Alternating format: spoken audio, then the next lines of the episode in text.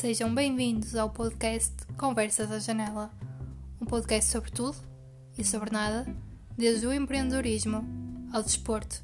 Fiquem desse lado. Bem-vindos a mais um episódio do Conversas à Janela. Hoje estamos connosco Sara Brasil, atleta de 24 anos do Amora Futebol Clube. Olá, Sara. Olá. Estás preparada para umas pequenas perguntas? Claro que sim. Vamos lá então. Sara, tens 24 anos, viveste a maior parte da tua vida até agora em Felgueiras, que é um meio bastante pequeno. Como foi ter o sonho de ser jogadora profissional num meio que tinha poucas oportunidades? Eu, eu tive a sorte de ter uma mãe que sempre me ajudou a arriscar.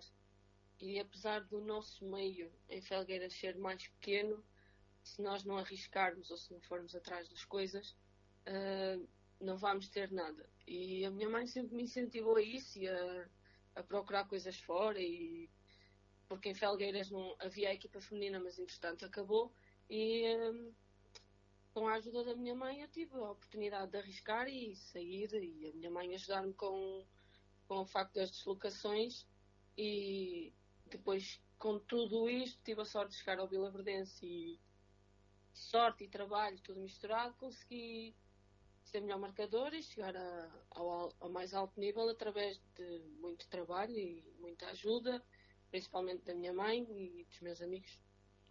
Certo, começaste no, no Felgueiras, que era um meio mais pequeno, depois ainda passaste pelo Friamundo, Vila Verdense, Sporting Braga e agora estás no Amora. O que é que tu aprendeste com esta passagem por estes clubes e quais é que são as principais diferenças entre entre, os, entre estes clubes?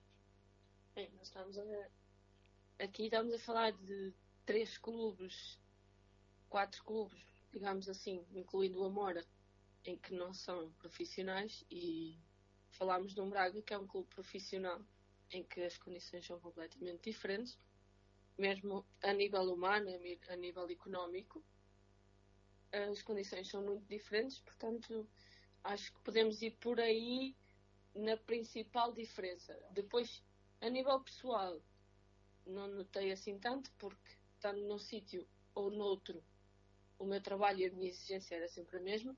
Daí eu ter conseguido chegar a esses, a esses níveis, a esses clubes profissionais, digamos assim.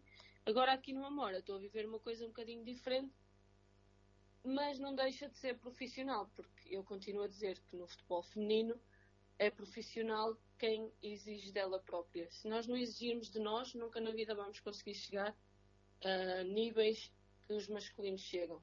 Porque eles, antes de, antes de chegarem a nível profissional, tiveram que exigir deles próprios primeiro, porque muitos nas, nas, nasceram e nascem em clubes bons e há outros que vêm de clubes e ambientes mais pequenos, assim como eu, como eu apareci de um clube que era o Felgueiras, passando pelo Friamundo, que são dois clubes mais mais baixos.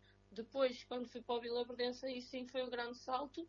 E não foi no Braga. Eu no Braga tive uma boa época, mas o meu grande salto foi no Vila Verdense, que é uma equipa mais pequena. Portanto, acho que a exigência vem de nós e a diferença dos clubes vem das jogadoras consoante aquilo que elas entregam e dão ao clube. Certo. Lá está, tu falaste muito que és uma pessoa que exige muito dela própria e isso também te fez, fez chegar à seleção. O que é que te sentiste quando foste chamada pela primeira vez à seleção sub-19 e também à futebol praia? E qual foi a, a sensação do primeiro golo? Bem, nas, nas, quando cheguei à sub-19 eu era muito miúda, eu estava no Friamundo na altura, eu era muito miúda e lá está, foi uma boa época, lembro perfeitamente que na altura andava a disputar os, os primeiros lugares de melhor marcadora com Edith Fernandes, Carlos, Carlos Coutos, grandes nomes, Vanessa Marques, andava a disputar, uh, digamos que esses nomes estavam. Aparecia lá o meu no meio e ninguém sabia quem é que era. E então tive a oportunidade de ir à seleção e foi, foi uma coisa boa que, que apareceu e ainda bem, porque é, eu acho que toda a gente que joga futebol luta e trabalha para isso, e eu tive essa oportunidade, ainda muito nova, E se calhar aí foi um, foi um erro meu, que podia ter aproveitado da melhor maneira. Mas as pessoas aprendem e eu aprendi com isso. Depois, quando fui à seleção de futebol de praia, foi no ano que fui melhor marcadora do, de, do campeonato da primeira divisão. Tinha, tínhamos feito uma boa época no Vila Verdense, eu estava a ser eh, conhecida e foi na altura que também recebi a proposta para ir para o Braga e, um, e foi então que fui à seleção de praia. Depois quando marquei o primeiro golo, eu acho que é quando tu sentes que é uma boa satisfação. Tu marcas e pensas, opa, ok, isto está mesmo a acontecer. Primeiro momento, quando tu entras, tu começas a perceber, depois quando tu marcas, então é uma explosão de, de alegria. E não há. Não consigo dizer o que é que tu sentes ou não. Aquela, cada pessoa tem o seu sentimento. O meu foi uma explosão de alegria. Ainda para mais, lembro-me que estava estava com pessoas próximas lá a verem o jogo, que foi ainda melhor. Claro. Eu acho que sei a resposta à próxima pergunta, mas qual foi o momento mais marcante da tua carreira até agora? Sem dúvida ser, ser campeã nacional. Eu acho que ser campeã nacional ou ter ganho a Supertaça, porque a Supertaça foi o primeiro, a primeira, o primeiro troféu que eu ganhei. Portanto, é sempre, deixa sempre ali uma boa marca, mas o de campeã nacional talvez esteja um bocadinho mais à frente, porque é fruto de um trabalho contínuo e a Supertaça é fruto de um jogo. Portanto, se calhar acho que ser campeã nacional. Eu tenho de admitir que até eu, sendo apoiante de outros clubes, fiquei contente por tu teres, teres ganho campeonato nessa época. Eu acho que, eu acho assim como tu e como outras pessoas que que são próximas de mim, mesmo sendo apoiante de outros clubes ou estando noutros clubes, como por exemplo tenho muitas amigas no Vila Verdense, essas pessoas, lembro perfeitamente de todas elas me ligarem a dar os parabéns, porque toda a gente sabia o quanto eu desejava e o quanto eu queria, tinha lutado para aquilo acontecer. Lembro perfeitamente de me perguntarem o que é que eu estava a sentir e eu só dizia que isto foi uma luta de vários anos e não uma luta de um campeonato. E não só para o clube, como a nível pessoal. Claro. E qual foi então o teu gol preferido até agora? Gol preferido? Ah, tenho. Não quero ser exagerada, um mas ainda 3? tenho alguns. Tenho alguns, sim, tenho. Consigo ter aí um top 3. Então. Então, acho que o gol mais bonito que eu marquei foi no Braga contra o Marítimo, em casa do Marítimo, em que eu pus nas redes sociais, eu até nem sou muito disso, e eu publiquei aquele gol nas redes sociais, porque acho que é uma execução. Eu não gosto de falar assim porque parece que estou a puxar um bocado de saco a mim, mas acho que é uma execução incrível a forma como eu domino e como eu remato a baliza. E uh, fazemos a 3-0.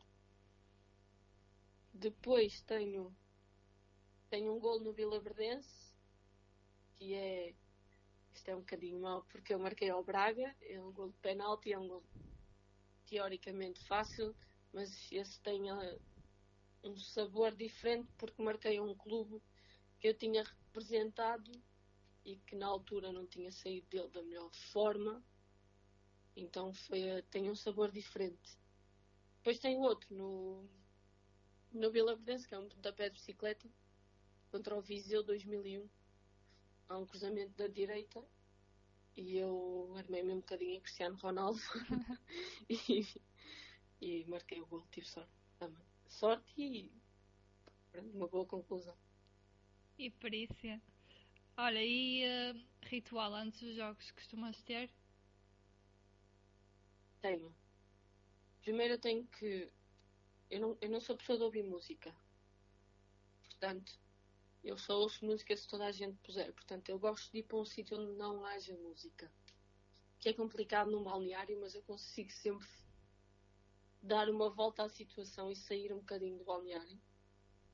Para ter dois, três minutos só para mim e estar ali sossegada a pensar e a imaginar coisas na minha cabeça que se podem suceder durante o jogo.